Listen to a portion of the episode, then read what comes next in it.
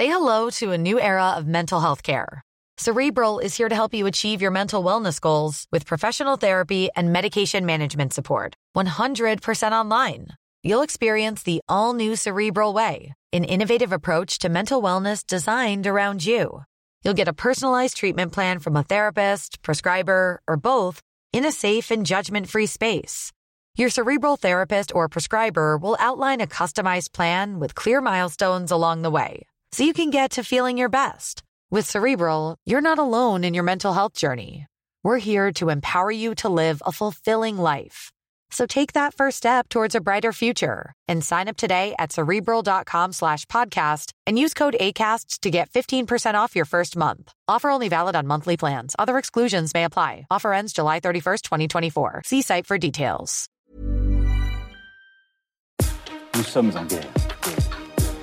Moi, moi, je, personnellement, je m'étouffe. Accélère Accélère Ils sont aux ordres du pognon Faut laisser la star tranquille.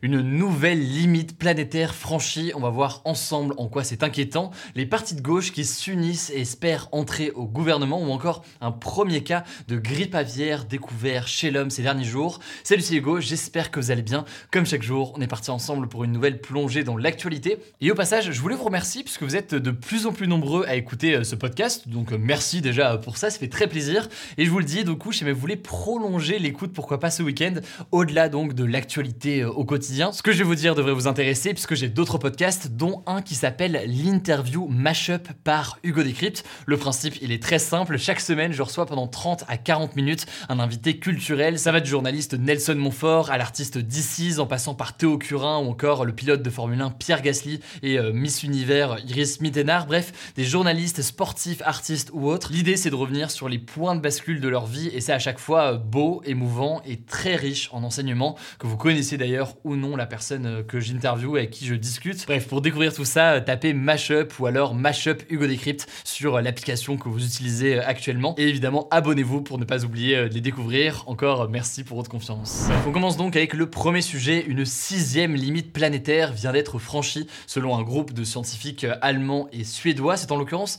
celle du cycle de l'eau douce. Alors dit comme ça, j'en suis conscient, c'est extrêmement flou, mais en réalité c'est quelque chose d'absolument majeur. On va donc voir tout ça ensemble en commençant par cette première question assez euh, logique. D'abord, c'est quoi une limite planétaire? Les limites planétaires, en gros, c'est des seuils à ne pas dépasser qui ont été euh, définis par un groupe de scientifiques en 2009 pour préserver justement l'équilibre de notre planète, donc ne pas prélever en fait davantage dans la nature que ce qu'elle est capable de régénérer. Euh, neuf limites planétaires en l'occurrence ont été identifiées par ces scientifiques. Il y a par exemple le taux d'extinction des espèces, le changement climatique, l'acidification euh, des océans ou encore euh, l'utilisation de l'eau douce. Jusqu'ici, parmi ces 9 limites, il y a 5 d'entre elles qui avaient déjà été euh, dépassées, dont la dernière en date, c'était celle de la pollution chimique en janvier 2022. Et donc, si on en parle aujourd'hui, malheureusement, c'est parce que la limite du cycle d'eau douce a été atteinte. Et là aussi, j'en suis conscient, ça reste assez flou. Donc, pour comprendre, dites-vous en fait que le cycle de l'eau est en danger très clair aujourd'hui. Le cycle de l'eau, petit rappel des cours de SVT, c'est donc le système de circulation de l'eau. L'eau passe de la mer à l'atmosphère en s'évaporant, de l'atmosphère à la terre, puis de la terre à la mer. Je vous l'ai fait euh, très courte, mais ça vous rappelle sûrement euh, des choses de SVT. Et ce cycle est donc en danger, perturbé par euh, les actions humaines. D'après les scientifiques, cela affectera, je cite, la santé de la planète entière. C'est donc un sujet qui est très sérieux, qui est très grave, et parmi les conséquences les plus graves de ces perturbations du cycle de l'eau, il y a notamment la modification de l'humidité des sols en gros, ça veut dire que l'équilibre habituel et naturel change. Les sols habituellement humides deviennent de plus en plus secs et parfois inversement. L'exemple le plus parlant, disons, de tout ça, c'est forcément la forêt amazonienne qui dépend de l'humidité du sol pour sa survie. Elle pourrait connaître en fait une sorte de point de bascule puisque des grandes parties de sa forêt pourraient passer d'un état de type tropical à un état de type savane, comme on peut avoir dans certaines régions, euh, par exemple en Afrique. Et ces conclusions donc assez alarmistes viennent en fait compléter le dernier rapport du GIEC dont on avait euh, déjà beaucoup parlé dans ce format euh, des actus du jour. Bref, vous l'avez compris, c'est absolument pas une bonne nouvelle, mais ça me semblait essentiel de pouvoir euh, en parler aujourd'hui. J'ai même voulu plus d'informations et notamment sur la question de la forêt amazonienne. J'avais réalisé un documentaire sur le sujet il y a deux ans, justement sur la question des populations qui vivent au sein de cette forêt amazonienne et qui font face à ces bouleversements, notamment d'un point de vue climatique, mais pas que. Si jamais vous voulez le voir, c'est disponible gratuitement sur cette chaîne YouTube. Vous tapez Hugo Décrypte Amazonie ou alors je vous mets le lien en description. N'hésitez pas à découvrir tout ça. Allez, on continue avec un deuxième sujet, le sujet à la une. Aujourd'hui, on va parler des partis de gauche qui tentent de s'unir pour remporter les élections législatives les 12 et 19 juin prochains. Et l'enjeu pour eux est absolument majeur. On va comprendre pourquoi. Alors, je le rappelle, les élections législatives servent donc à élire les députés de l'Assemblée nationale, sachant que le gouvernement et le Premier ministre sont issus justement du camp qui arrive à obtenir la majorité des sièges à l'Assemblée nationale lors de ces élections. Alors traditionnellement, ces élections législatives ont lieu dans la foulée de l'élection présidentielle. Et c'est donc en général le parti qui a remporté la présidentielle qui remporte sans grande surprise les élections législatives juste après. Mais cette année, eh bien d'autres camps veulent y croire, espèrent donc avoir cette majorité et empêcher la République en marche de l'avoir ils sont portés notamment par eh bien des sondages disant que les Français veulent majoritairement une cohabitation, donc un Premier ministre et un gouvernement d'un camp différent que Emmanuel Macron. Du coup, eh bien, plusieurs partis de gauche, la France Insoumise, Europe Écologie Les Verts, le Parti communiste français ou encore le Parti socialiste essaient éventuellement de faire une alliance derrière un mouvement. Ce mouvement, c'est l'Union populaire, le mouvement qui a été lancé pour cette élection présidentielle. L'objectif pour eux, il est très clair, dans chaque circonscription, dans chaque territoire, plutôt que d'arriver avec eh bien, plusieurs candidats à gauche, l'objectif c'est d'arriver avec un candidat qui viendrait donc représenter la gauche de façon à maximiser ses chances de victoire. Bon, l'enjeu des législatives, je vous en ai pas mal parlé déjà quand même euh, ces derniers jours, mais ce qu'il faut bien comprendre, c'est que eh bien, là, ça commence à s'organiser du côté euh, de la gauche. En fait, comme euh, Jean-Luc Mélenchon est arrivé de très loin en tête des candidats de gauche au premier tour de la présidentielle, avec 22% des voix, donc eh bien, c'est lui qui est en position de force pour négocier. Du coup, son parti a défini 12 points sur lesquels il faut trouver un accord pour avoir cette candidature commune. Aujourd'hui, Europe Écologie Les Verts et le Parti communiste français poussent aussi derrière cette alliance. Il y a un accord avec la France Insoumise pourrait éventuellement arriver dès ce week-end, mais tout dépend vraiment des accords ou désaccords qui pourraient arriver. Mais en l'occurrence, pour le Parti socialiste, c'est un petit peu compliqué ces dernières heures, alors qu'on pensait qu'un accord avait été trouvé. Pour faire simple, en fait, les dirigeants du Parti socialiste acceptent grosso modo plus ou moins les 12 points qui ont été portés par le camp de Jean-Luc Mélenchon, mais ils sont pas d'accord pour certaines mesures qui sont portées tout de même lors de l'élection présidentielle, comme par exemple la question de la à 60 ans.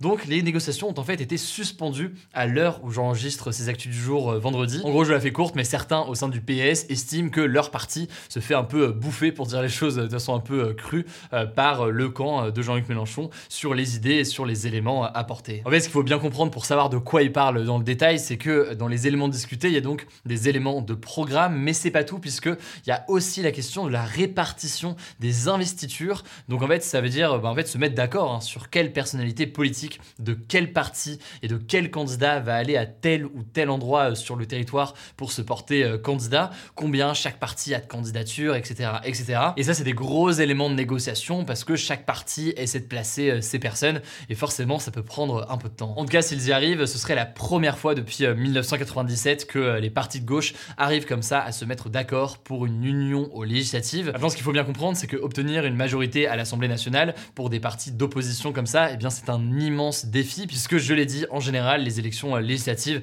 accordent une majorité au président qui vient d'être élu quelques semaines plus tôt. Mais là, en l'occurrence, la situation, selon certains, est différente. En plus, vous l'imaginez, la République en marche ne compte pas se laisser faire. Le Rassemblement national aussi espère être davantage présent à l'Assemblée nationale et grappiller un maximum de sièges de députés. Bref, la bataille pour les législatives s'annonce assez riche et elle commence, vous l'avez compris, dès maintenant. On vous tiendra au courant donc pour la gauche, mais aussi pour tous les autres camps dans les prochains jours. Et si vous voulez plus d'informations sur ces différentes négociations et sur un éventuel accord qui pourrait aboutir ce week-end, je vous donne rendez-vous sur mon compte Instagram, puisqu'il n'y a pas ce format des actus du jour, c'est que du lundi au vendredi. Et par contre, c'est du lundi au dimanche sur mon compte Instagram Hugo Decrypt. Du coup, n'hésitez pas pour des petits résumés d'actualité en moins d'une minute. Allez, on poursuit avec les actualités en bref. D'abord, donc un point comme d'habitude sur la situation en Ukraine. Des missiles russes ont touché Kiev, la capitale donc de l'Ukraine, ce jeudi en fait, en pleine visite de la ville par Antonio Guterres, qui est le secrétaire général de l'Organisation des Nations Unies.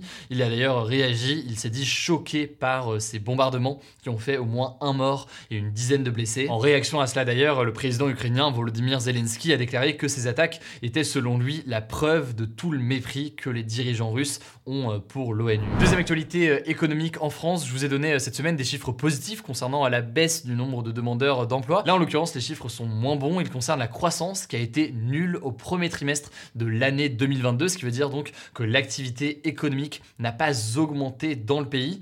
Il y a deux principales raisons qui sont avancées par euh, bien les différents économistes. La première, c'est la guerre en Ukraine et ses conséquences économiques qui inquiètent les ménages et qui limitent donc euh, la consommation. Et la deuxième raison, un peu liée d'ailleurs à la première, mais euh, c'est l'inflation, donc la hausse du niveau général des prix. Une hausse qui était très forte en mars avec 4,5% et qui ne pousse forcément pas non plus beaucoup à consommer. Troisième information que je voulais vous donner aujourd'hui, un premier cas de grippe aviaire H3N8 a été détecté chez l'homme en Chine. Il s'agit en fait d'un garçon de 4 ans qui aurait été infecté, visiblement infecté, infecté pardon, euh, visiblement par euh, des oiseaux. Ce virus est en effet euh, surtout connu aujourd'hui pour infecter les animaux, mais il n'avait pas encore été détecté ces derniers jours chez l'homme. Les autorités sanitaires assurent que le risque de transmission entre humains est faible et qu'il ne faut a priori pas s'inquiéter. Alors évidemment, pas d'inquiétude, s'il y a d'autres cas dans les prochains jours, je ferai en sorte de vous tenir au courant dans ces actus du jour, mais a priori, il s'agirait uniquement d'un cas rare. Dernière actualité pour terminer, l'Oklahoma, qui est un état conservateur du sud des États-Unis près du Texas,